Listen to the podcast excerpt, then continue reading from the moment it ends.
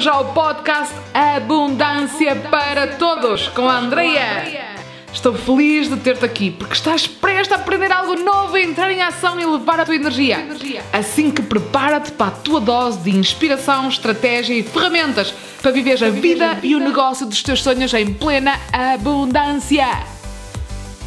E desta vez eu decidi prolongar a questão da Teresa a questão que a Teresa me fazia na semana passada, que é como é que eu crio pensamentos de idade e abundância se a minha realidade é bem diferente. E hoje eu acordei de manhã com esta vontade enorme de partilhar contigo uma, uma questão que vem dentro de mim, que a mente é desafiadora ou limitadora. Ou seja, que tipo de pensamentos é que tu alimentas todos os dias? Que tipo de pensamentos tens sobre ti própria, sobre a vida, sobre os outros, sobre tudo. Ou seja, como é que é a tua realidade? Porque de facto a nossa realidade é formada por aquilo que nós pensamos e obviamente aquilo que nós pensamos vai influenciar diretamente naquilo que nós sentimos. É mesmo importante que possas fazer uma análise a como é que está a tua mente neste momento. Ou seja, se tu conseguisses, ou imaginando que há uma escala de 0 a 10, sendo que 0 é uma mente altamente limitadora, uma mente altamente castradora, e existe depois o número 10, que será uma mente altamente expansiva. Ou seja, um tipo de mente que diz assim: sim, arrisca, avança, uh, vai para a frente. Ou seja, e quero que fiques a refletir sobre isto. Ou seja, de 0 a 10, em que grau é que está o teu tipo de mente? E muitas vezes, ou sempre, nós dizemos muitas vezes uh, por uma questão de hábito, mas isto realmente é, uma, é um, um facto que acontece a todas as pessoas, ou seja, a nossa programação mental uh, vem influenciada que somos pequeninos, uh, e há até quem diga, não é? Hipnoterapeutas que vêm até de outras vidas, ou seja, estes condicionamentos que temos a nível mental, mas para sermos mais simples, pelo menos, ou seja, a nossa família de origem tem um papel preponderante na criação dos nossos padrões mentais, na criação de que tipo de mente nós temos. É muito comum eu encontrar, por exemplo, pessoas que são extremamente pessimistas, eh, que têm um dos pais, ou a mãe ou o pai, é também extremamente pessimista. E isto vocês notam, por exemplo, uma pessoa que é extremamente depressiva, digamos que existe uma probabilidade maior de um dos uh, ter sido e ser um, e ter um humor muito depressivo. Ou seja, esta é a nossa primeira, digamos, bagagem, que é a nossa bagagem familiar. E a nossa mente vai estar sempre condicionada e sempre influenciada por este tipo de exemplos e de modelos que nós temos na nossa vida, principalmente o modelo dos nossos pais, que foi o primeiro modelo de todos. Para além disso, temos também modelos culturais, e, eh, por exemplo, nós cá em Portugal digamos que já somos um país uh, mais desenvolvido em questão à mentalidade, mas ainda existe muitas limitações do ponto de vista religioso, por exemplo, na nossa influência na, numa sexualidade bem vivida, uh, nós temos tendência a esconder a sexualidade, mesmo agora, só há pouco tempo, uh, em comparação àquilo que está a humanidade, não é? Só há pouco tempo é que se começa a falar de educação sexual nas escolas, por exemplo, que é um tema tão, tão básico. Então, isso, ou seja, essas condicionantes culturais, também vão influenciar a forma como eu acredito que a vida é.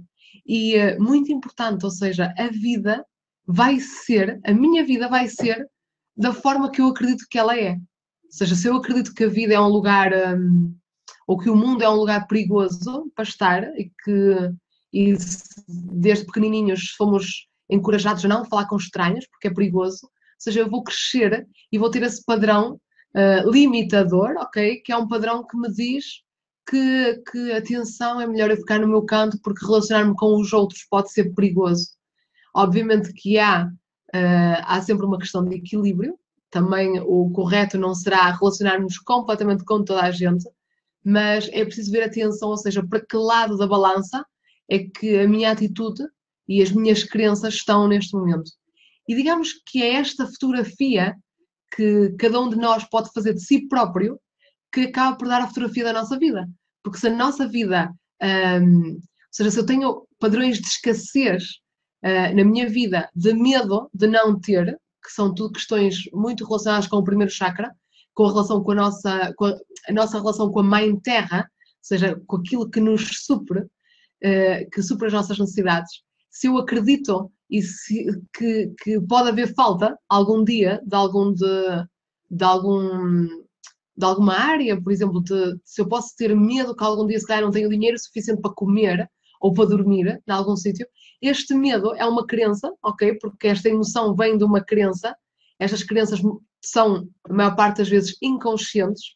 Quando elas se tornam conscientes, começamos a poder uh, trabalhar com elas. A partir do momento que elas são, enquanto, digamos, elas são inconscientes, elas estão lá e, de uma forma muito invisível, vão uh, determinando a nossa vida. Por isso que se neste momento tu te identificas com esses padrões de escassez na tua vida, de medo, tem a ver com alguma crença, algum padrão inconsciente que possa existir neste momento, que pode ter a ver, de facto, com a tua história familiar, ou seja, como é que como é que os teus pais se relacionavam, por exemplo, com o dinheiro, quais são as crenças associadas ao dinheiro e à prosperidade, porque existe muitas vezes esta crença de que, hum, seja, os ricos uh, são maus, ou então que é mais fácil entrar um, um camelo por um buraco de uma agulha que um rico no reino dos céus. E estas crenças profundamente limitadoras, ou seja, de uma forma escondida, acabam por influenciar e determinar a nossa vida. E aqui está a questão em que hum, temos que ter essa força e essa coragem de, de olhar de frente para essas crenças, identificá-las, que é a primeira, uh, o primeiro passo, e às vezes pode ser complexo nós identificarmos a quantidade de crenças limitadoras que temos, e muitas vezes precisamos de ajuda nesse processo, e, e ao identificar, ter a coragem de atravessá-las e, e quase como explodi-las. Ou seja, um, é quase como se fosse uma explosão interna e dizer: epá, isto, esta capa que sou eu, que é a capa das minhas crenças, é aquilo que me condiciona, eu quero tipo rebentar isto tudo porque isto já não me faz sentido.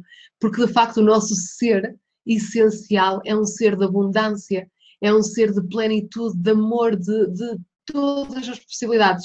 Ou seja, não há muito que, digamos, que fazer em relação a este ser uh, que está dentro de nós, já perfeito, a não ser, ou seja, dar espaço, ir ganhando cada vez mais espaço, limpando crenças erradas, limpando, limpando crenças negativas, limpando emoções de traumas que vivemos no passado, que também acabam por condicionar a nossa realidade.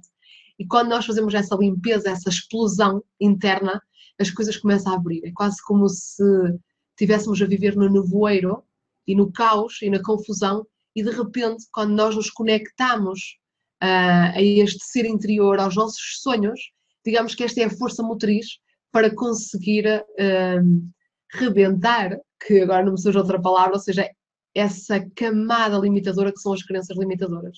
E depois, obviamente, fazer todo um trabalho de reconstrução, de reprogramação mental para trazer as crenças uh, positivas para a nossa vida. Deixo aqui só um alerta, que às vezes nós fazemos demasiado trabalho mental a nível de terapia e trabalhar a mente só, trabalhar só a nível de programação mental não funciona só, ok? É muito importante nós irmos trabalhando a emoção que está associada, quais foram os, os traumas associados, quais foram os, é? de, desde pequenos, por exemplo, ainda no outro dia uma amiga me contava que, que não pedia dinheiro à mãe porque tinha a crença que a mãe tinha dificuldades, ok?